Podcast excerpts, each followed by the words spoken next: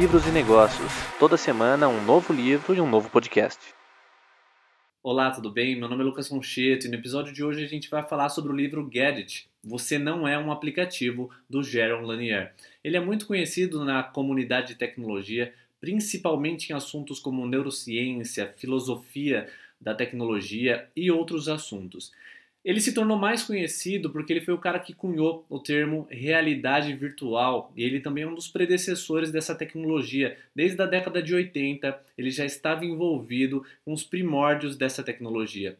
É um, fato curioso sobre a vida dele é que ele estudava e morava junto com o Richard Stallman, foi o antecessor do que viria a ser o movimento de software livre, foi o cara que inventou o GNU, o Emacs, e que daria origem depois com a entrada do Linus Torvalds no mundo da tecnologia ao Linux, sistema operacional. Então ele é um cara envolvido com os principais nomes da tecnologia, um cara muito empenhado em discutir e pensar sobre questões morais que envolvem a tecnologia, e o livro Gadget tem esse pressuposto. Ele vem discutir questões morais questões de ética, de comportamento e de como a gente deveria se comportar no digital e como a gente deve moldar a tecnologia para o futuro. O livro é uma discussão sobre o homem e a tecnologia, o nosso papel é, no mundo enquanto seres humanos pensantes, capazes de racionalizar e de pensar o que é bom e o que é ruim, quais serão os rumos da tecnologia a um momento que a gente está cada vez mais imerso e os celulares, entre outros é, dispositivos, estão permeando nossa vida 24 horas por dia. Então o autor ele vai discutir muitos tópicos, muito mesmo. O livro ele pa parece até ser um apanhado de artigos, porque são tópicos pequenos, são muitos tópicos com, é, um, com pouca discussão, ele não, não pega nenhum tópico com grande profundidade, é um apanhado geral de várias questões relacionadas à tecnologia, mas a ênfase do autor é a questão comportamental. Um dos pontos que mais marcaram a leitura e que eu senti que realmente essa é uma coisa que acontece comigo e eu percebo com as pessoas no convívio que a tecnologia, mais do que nós estamos moldando-a, elas estão nos moldando. O que, que isso significa? Os nossos softwares, as coisas que a gente usa no nosso dia a dia, os dispositivos, eles têm limitações. Limitações de software limitações físicas de hardware, de processamento. E nós, como usamos esses dispositivos o dia todo, o que, que a gente faz? A gente se adapta às limitações do software. E não é só limitação física, é limitação também de reflexão, de pensamento.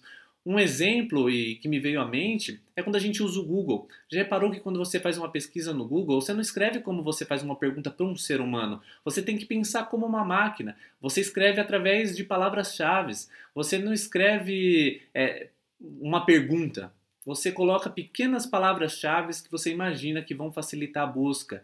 Isso é um exemplo de um buscador, mas no modo geral, a gente está se moldando, o nosso pensamento está ficando mais engessado porque a gente está tentando adaptar nós à tecnologia. E esse progresso é, da gente modificar e a tecnologia se alterar pela nossa necessidade é mais lento. Então, acontece que a gente começa a ficar mais a gente começa a se limitar e ser muito mais máquina do que ser gente. Uma coisa interessante que o autor discute e ele faz uma crítica ao que ele chama de coletivismo digital, que hoje é, sites como Wikipedia e fóruns têm muito mais valor do que conteúdos isolados na web e não só na web, no mundo real físico também. E uma coisa interessante disso é que esse comportamento coletivista molda é, um senso em nós e afasta, afasta a pessoalidade, a gente se enxergar quanto, quanto indivíduos e aumentar o nosso poder de reflexão. A gente passa a integrar a massa digital, a massa online e colaborar com pequenos fragmentos. Acontece que a gente perde o sentido de identidade e passa a abraçar o todo. Ele mostra é, várias, várias críticas, ele faz várias críticas a esse ponto, que no final das contas a gente está perdendo um pouco da identidade, da personalidade, da capacidade de reflexão. Uma grande crítica que o autor faz no livro é sobre o design da internet, o que ele chama de design web 2.0. É interessante a abordagem do autor, porque ele faz um paralelo de quando a tecnologia e a internet nasceu, principalmente com a corrida na Guerra Fria.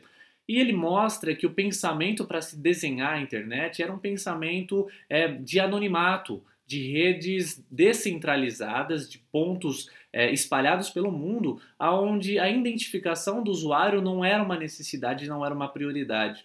E hoje isso é, beneficia o nosso espírito mais perturbado, né? E de, dos trolls, de é, causar certas intrigas online, de se posicionar de forma agressiva.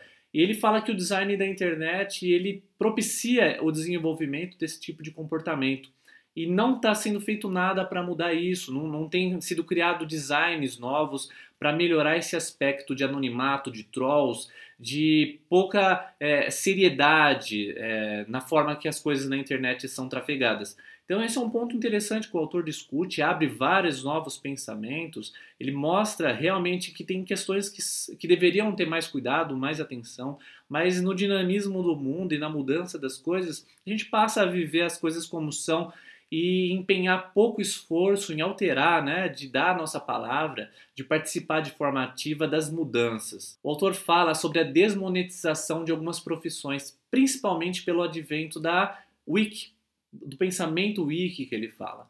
O que, que, seria isso? Muitas profissões que têm um caráter é, fortemente intelectual, criativo, como jornalistas, escritores, pintores, músicos, entre outros, estão perdendo valor em grande parte. Ele fala que a média dos artistas tem sido marginalizada e poucos artistas têm, têm triunfado, né, que são os grandes hits.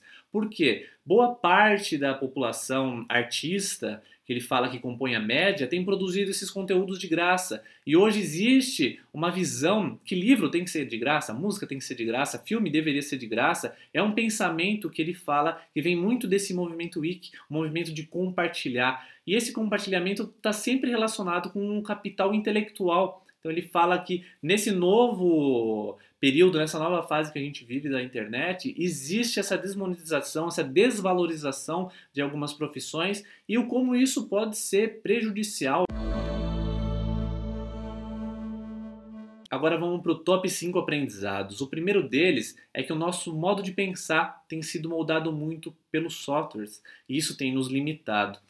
É um pensamento muito interessante porque os softwares, por exemplo, a gente está usando o celular e de repente ele tem uma limitação no modo de digitar, no modo de usar um aplicativo. A gente, a gente não tem opção de consertar aquilo. A gente tem que mudar a forma que a gente digita. Por exemplo, você está usando o Word e ele está com corretor ortográfico. Às vezes ele faz coisas que ele não deveria fazer. Ele coloca vírgula, ele termina a palavra e às vezes você apaga para escrever a palavra de novo.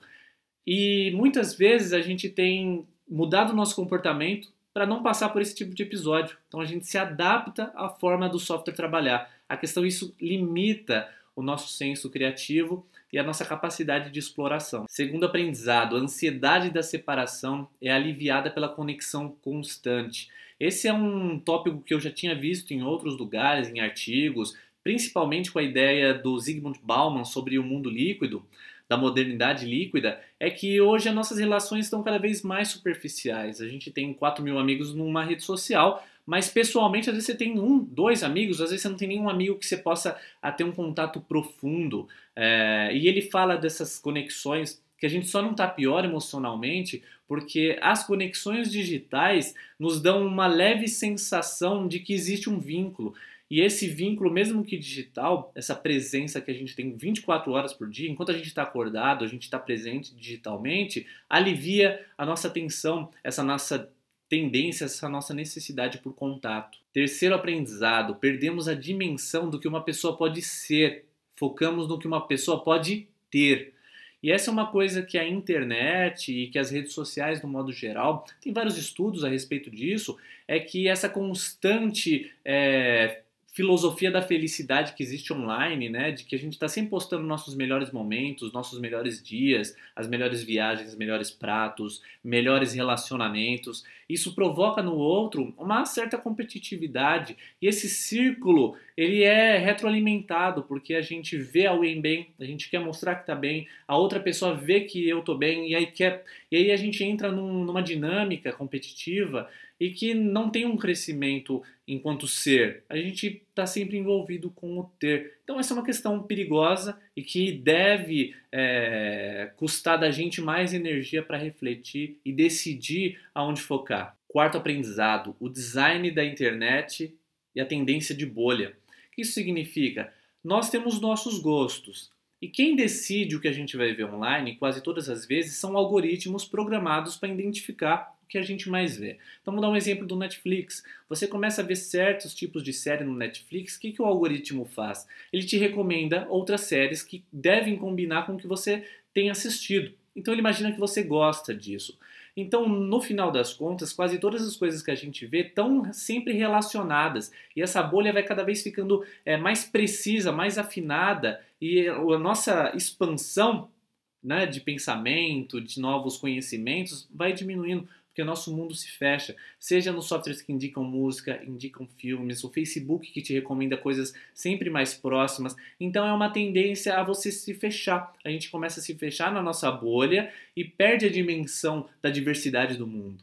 Quinto aprendizado: devemos cultivar a reflexão, principalmente com o design atual do mundo, esse design digital. Se a gente não tomar cuidado, a gente passa o dia inteiro ocupados e realmente não fazendo coisas muito importantes, coisas que vão colocar a gente é, em evolução, em transformação. O celular mesmo, se você não colocar ele no modo silencioso, no vibra ou esquecer dele, você fica o dia inteiro vendo notificações. É grupo de WhatsApp, é alguém que te manda mensagem, é Instagram, é Facebook e por aí vai. E, e aí o que, que acontece com a gente? A gente perde uma dimensão que nos é muito particular na natureza, que é a capacidade de pensar, de refletir, de gerar coisas inéditas, ser criativo. E esse, essa avalanche de informação, de essas coisas que competem pela nossa atenção, consomem muito, consomem a nossa energia, a nossa motivação, a nossa capacidade de foco. E aí, ponto final. Aí a gente não consegue é, dedicar tempo para se transformar, para evoluir, para pensar se aquilo é certo, se aquilo é errado, é, qual caminho seguir, aonde colocar o meu esforço, o meu dinheiro, ou seja lá o que for, exige reflexão. E esse novo modelo de mundo, esse modelo atarefado, com uma grande tsunami de informação, ele pode facilmente roubar da gente é, esse tempo que deveria ser gasto sendo alguém melhor, sendo alguém com poder de reflexão mais amplo, com uma capacidade de pensamento mais sofisticada. Não deixe de participar do grupo Livros e Negócios no LinkedIn. Confira também o blog livrosenegócios.com.br. Lá você encontra o caminho para as redes sociais, onde é divulgado diariamente conteúdos relacionados a livros e negócios. Até a próxima semana, com mais um livro e um podcast. Tchau!